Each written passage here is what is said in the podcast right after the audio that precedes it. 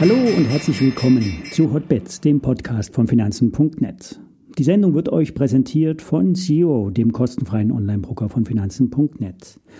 Und wie immer, alle nachfolgenden Informationen stellen keine Aufforderungen zum Kauf oder Verkauf der betreffenden Werte dar. Bei den besprochenen Wertpapieren handelt es sich um sehr volatile Anlagemöglichkeiten mit hohem Risiko. Dies ist keine Anlageberatung und ihr handelt auf eigenes Risiko. 70 Prozent der Marktteilnehmer sind angeblich bearish. Angeblich sollen auch im CFD-Bereich sehr viele Shorts sein. Das kann sein. 70 Prozent hört sich aber etwas hoch an. Das erklärt aber, warum vor allen Dingen der DAX sich so kontinuierlich nach oben schiebt. Erst wenn die Bären rausgedrückt sind, kann der Kaufdruck nachlassen. In den USA hat der Druck auch schon nachgelassen. Die US-Indizes stagnieren nur noch. Der S&P 500 notiert nur noch knapp über dem 5er EMA, dem gleitenden Durchschnitt. Der steigt noch leicht an, der liegt ungefähr bei 5060 Punkten. Erst wenn der Trend dann unter den 5er EMA kippt, könnte der Trendwechsel nach unten eingeleitet werden. Wir befinden uns nun in der 18. Woche aufwärts gerichtet. Auch auf Wochensicht gibt es diesen 5er EMA. Der liegt bei 50 15, also 5015 Punkten im S&P 500, ist also immer noch steigend und damit bullish. Wie gestern im Schweizer Podcast Tell Me hergeleitet, befinden wir uns nicht in einer Bubble. Ja, eine Übertreibung bei den großen Tech-Werten, aber die Marktbreite stabilisiert sich. Die Small- und Mid-Caps fallen nicht mehr. 60 Prozent der wichtigsten Aktien befinden sich über dem 200-Tagesdurchschnitt. So geht es auch Apple. Die Aktie liegt oberhalb des 200er Tagesdurchschnittes, aber nur noch knapp. Der Bereich um 180 Dollar hat seit Januar mehrfach gehalten. Zurzeit stabilisiert sich die Linie. Fallen wir darunter, würde die wichtigste Aktie der Welt ein Verkaufssignal triggern. Die Bären sollten sich aber nicht zu früh freuen. Auf die Indizes wirkt eher Kaufdruck. Noch. Bleiben wir bei Apple. Die Autopläne wurden nun offiziell eingestellt. Alle Mitarbeiter werden umgeschult auf KI. Kleiner Spaß. Umschulung ist bestimmt hier das äh, falsche Wort. Repriorisierung trifft es dann doch eher. Markus Koch hat gestern in seinem Stream so schön gesagt, Apple braucht endlich mal etwas Wachstum bei der Bewertung.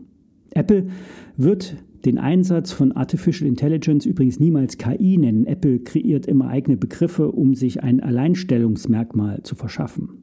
Sind nun kurzfristig News bei der Apple zu erwarten? Wahrscheinlich nicht. Ich würde mich nicht wundern, wenn die Aktie unter die 200-Tage-Linie fällt. Getragen wird der aktuelle Aufschwung auch durch die Buybacks, die Aktienrückkaufprogramme. Viele Unternehmen verdienen nämlich prächtig und haben einen hohen Cashflow und tun sich schwer damit zu investieren. Lieber ausschütten oder Aktien zurückkaufen, als das Geld womöglich in den Sand setzen. Zuletzt übertraf die Münchner Rück ihre Gewinnziele für 2023 und kündigt nun an, mit einem Aktienrückkaufprogramm zu starten und eine höhere Dividende auszuschütten. 3,5 Milliarden werden an die Aktionäre ausgeschüttet. Die Dividende für das letzte Jahr soll bei 15 Euro liegen, im Vorjahr waren es nur 11,60 Euro. Die Munich Re ist aber nur ein kleiner Fisch. Apple, Meta und Co. kaufen massiv Aktien zurück. Das erhöht den Ertrag pro Aktie und schafft Nachfrage am Markt. Denn Käufe ziehen Käufer an. Das ist auch der Grund, warum der Markt so stabil ist. Kommen wir zu Tesla. Während andere Aktien durch die Decke gehen, hat Tesla seit Jahresbeginn deutlich am Boden verloren. Auch wenn Elon Musk das anders sieht, der KI-Hype geht derzeit völlig an dem Elektrobauer vorbei.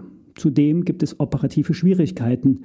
Der Grund liegt in den schwachen Jahreszahlen. Im letzten Quartal wurden die Schätzungen der Analysten verfehlt, obwohl Rekordwerte verbucht wurden. Der Cybertruck wurde endlich auf den Markt gebracht und das Model Y verkauft sich sehr gut. Der Absatz wurde allerdings durch Preisnachlässe erkauft. Der China-Absatz ist schwach wegen der E-Auto-Konkurrenz aus dem eigenen Land, sicherlich auch etwas politisch motiviert.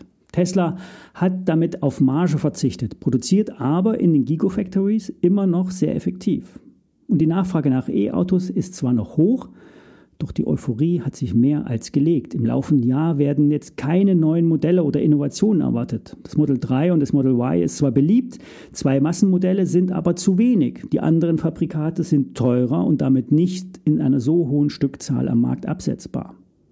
Das nächste Massenmodell wird mit der Nummer 2 erwartet, aber erst Mitte nächsten Jahres soll die Produktion anrollen mit einem neuen, sehr effektiven Produktionsverfahren. Erste Bilder könnten diesem Sommer zu sehen sein.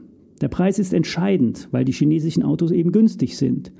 Langfristig sollen mal bis zu 20 Millionen Fahrzeuge gebaut werden. Im letzten Jahr waren es unter 2 Millionen, also hier ist noch ziemlich viel Luft nach oben.